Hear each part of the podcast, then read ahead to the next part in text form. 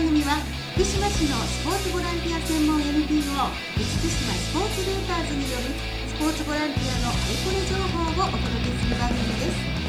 インタビューは大月しほみがお送りいたします。2021年度2回目の放送となりました。皆さんこんにちは。スポポララジオの時間です。こんにちは。こんにちは。はい。今日はえスタッフは佐藤真美さん。よろしくよろしくお願いします。そしてこのスポポララジオに3回目の出演になりますか？はいはい、はい、皆さんも声を聞いてわかりますでしょうか、えー、梅津逸春副理事長に今日はお越しいただいています。梅津さんよろしくお願いいたします、はいよろしくお願いします。さあなんといっても梅津さん。はい。ねえ大きな行事がありましたね。はいありがとうございます。はい。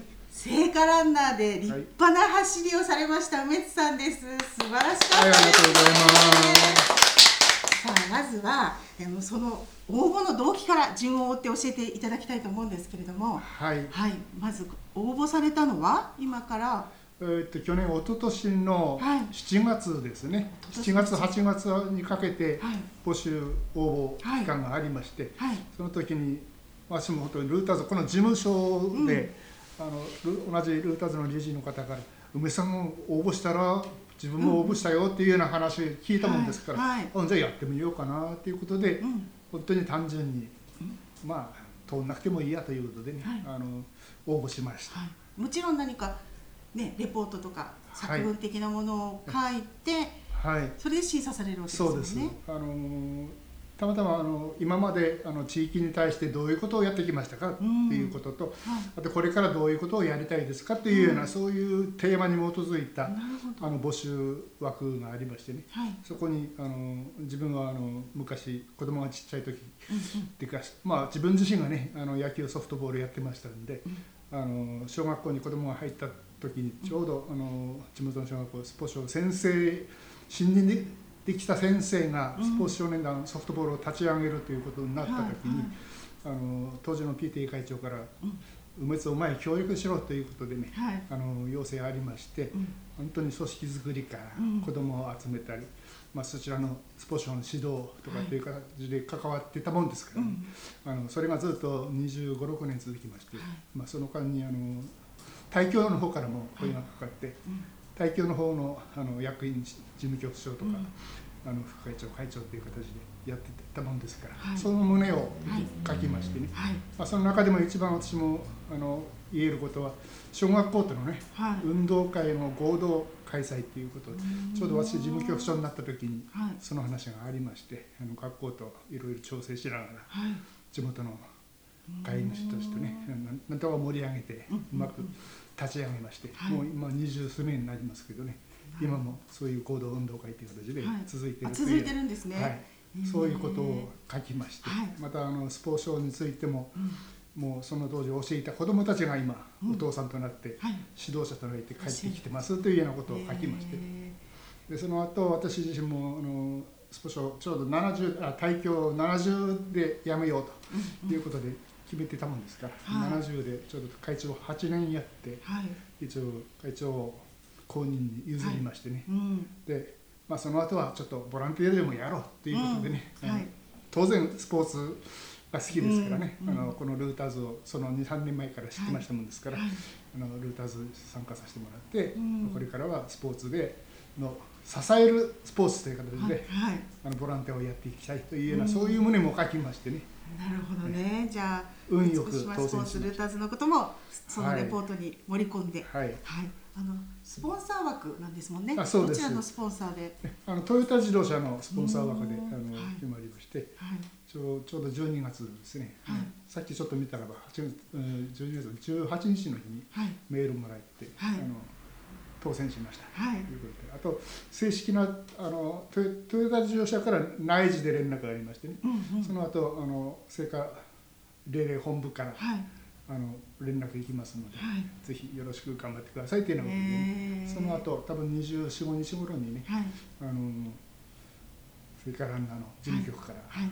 正式に当選お。めでとうございますということで、ね決まりました。ということで連絡もらいました。なんかはい大変な倍率だったんですよね。ね、この調べましたらばね、大体55、1万人ぐらいあの公募したみたいなんですけど、はい。その55万人55、6万人のはい。応募があったようです。そんなに、じゃあすごいライバルたちを蹴落として。蹴落としたかどうかわかんないですけど。運よくちゃん、はやっぱ素晴らしいレポートを書かれたってことですよねきっとうん、ねいやまあねまあ今までやってきたことね、うん。まあ本当に皆さんに助けられながらやってきたんですけどね、まあそういうことを一応伝えたかったなとは思ってたんですけど、簡単に書けたんですか？レポートは？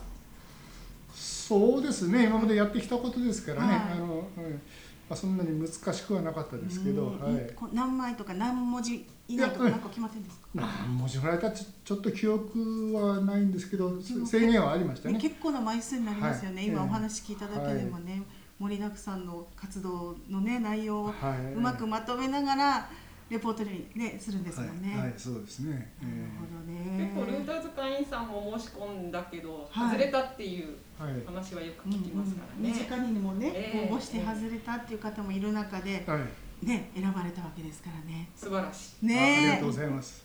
そしてまあ去年ね1年前、はい一旦延期になりましたっていうのは、はい結構ギリギリにね連絡来ましたもんね。そうですね。あのスタートの2日2日前だったですあそ。んなにギリギリでしたか。ギリギリだったんですよ。で、まあ、でね、あのいや、私はオリンピックっていうのは4年に1回なんでね、うんあの延期っていうことはないだろうと。うんうん逆に言えば中止かなと思ったんですけどねあの当時の総理がうん延期ということでね、あの JOC とあ IOC と話し合ってうんうん。1年延期することにしましたっていうことにうんなって、いや1年って年を考えるとね、我々いい年ですから大丈夫かなと思って、うんで聖火ランナーについてはそのまま権利は維持しますということでね、あのメールが来てましたんではい。でも自分の体力がねあうん。のどうなのかなといううん。かえってそっちの心配はありましたね。はい。なるほどね。そして満を持して今年はい。いよいよ走りますとなったら寸前にねなんかいろいろメンバーが変わったじゃないですか。はいそしてなんと梅津さんはね、はい当日どなたからトーチを受け取ったんでしたっけ？はい、あのー菊池桃子さんなんですけどね、女優のはね。い。そもそも私自身はあの相馬の方を走る予定だったんですけあ、そうどね。なんですね。はい、はいただ今回のコロナ禍の問題で、うん。あのー芸能人関係は、はいあのーに入場制限のできるところを走るっていうことになりましてね、忍ぶ岡競技場の中だけ芸能人を走るということで、あの肉はあのーなんだっけ、うんパプリカを歌ってた。グループ。はい。子供たち風鈴の風鈴のリーダーの中学生がねうん。走る予定だった男、うで彼が相馬に行って、うん。私がこっちに来たそうだったん。入れ替えになって。じゃあ急遽のもう入れ替えだったんですね。非常にラッキーだったんですね。ね。ね。そして菊池桃子さんもね急にですもんね。そうです菊池桃さんも急に、えいうことで非常に緊張しました、じゃああれですか？菊池桃子さんからポバトンタッチですよって知らされたのは本当にいやあの菊池桃子さんっていう名前はねうん。最後まで出てないんです、あそうなんですね。はいあの誰っていうことはただうん。スタートで忍ぶ岡競技場の中だけ、うん。あの一区の人が走るっていうしか分かってないわけです、うんうんで正式発表はスタートのいあの20あ30分前っていうふうになってたんですよね、うん。でもただ順番で言うとうん。必ず芸能人がそこを走るっていうことは分かってましたからね、うん間違いなく菊池桃子さんだなっていうことは分かってました、うんで自分はあの忍ぶ岡陸上競技場の括弧2ってなってたんですね。うんはい。だから忍ぶ岡競技場の中ですよってうん。引き継ぎはね。はい。あのートーチキスっていうんですけどね、うんうん。これそれを忍ぶ岡の競技場の中っていうので、はい。菊池桃さんがい。ほぼ 100m ぐらい走って、はい。私に引き継いで私はだから足りない 100m 余計に走って 300m ぐらいあ私は走ったたんんですけどね。なるほどね。はい。じゃあ菊池桃子さんの分の100も一緒に。はい、なるほど。でも非常にラッキーではい運がいいっていうかね。皆さんに羨ましがられました。本当ですね。まあどうしても菊池桃子さんとねあのリレーしたんだよねってそこばっかり聞かれがちだと思うんですけど実際ご自分の走った感想はいかがだったんですか？あのートーチキスやるときにね、うんあのー、2人で話し合って、うんあのどういうポーズを取るか決め相談してくださいなんていうことを事前の打ち合わせの時に、はい。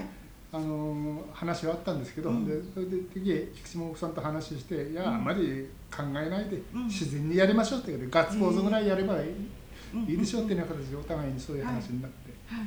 あのガッツポーズだけやりましてね、で一つ私胸に秘めててうん。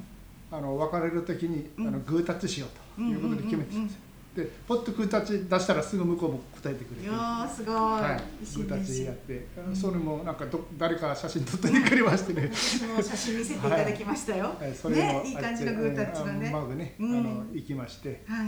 はい、じゃあ菊池桃子さんとお話しする機会もあったんですね。ずっと一緒でした。バスの中。あそうなんですか、はねですから実はバスの中でね、うん。あの神戸に孫いるんですけどうんあのすぐ電話来たんですよ、はい。見てるっていうこはいはい。とで菊池桃子の話が出たんですよね、はい。あ隣には話するかっていうことで。え変わって 電話で話しさせました、はい、すごい。おじいちゃんびっくりしちゃったとこ上がっちゃった。